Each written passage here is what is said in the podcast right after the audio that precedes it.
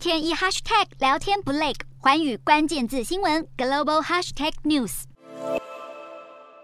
美国持续对中国半导体产业施压。美国商务部宣布，从八月十五号起要实施四大出口管制措施，包括半导体材料氧化镓和金刚石，以及用于 GAAFET 架构的半导体 EDA，也就是电子设计自动化软体，还有用在火箭和高超音速系统的增压燃烧技术。当中最引发关注的就是杀手级的半导体 EDA 软体禁令。在半导体产业中，EDA 软体涵盖了功能设计、布线、验证等环节，是开发验证三奈米以下 GAAFET 架构的关键，能打造更高效的 IC，因此被称为晶片之母。没有 EDA 就难以制造晶片。美国虽然没有直接点名中国，但外国三大 EDA 软体厂包办中国百分之七十七的 EDA 市占率。这个举动显然是要阻止中国对三奈米以下先进制程有所突破。中国半导体媒体表示，如果美国真的全面禁了 EDA，中国两千家晶片设计厂商会倒掉一大半，因为新产品难以继续开发，就算是中国国产 EDA 厂商也难以得利。因为如果多数客户都活不下去，哪来的收入和资金来支持研发？有中国企业就忧心，美国未来出手可能会越来越重。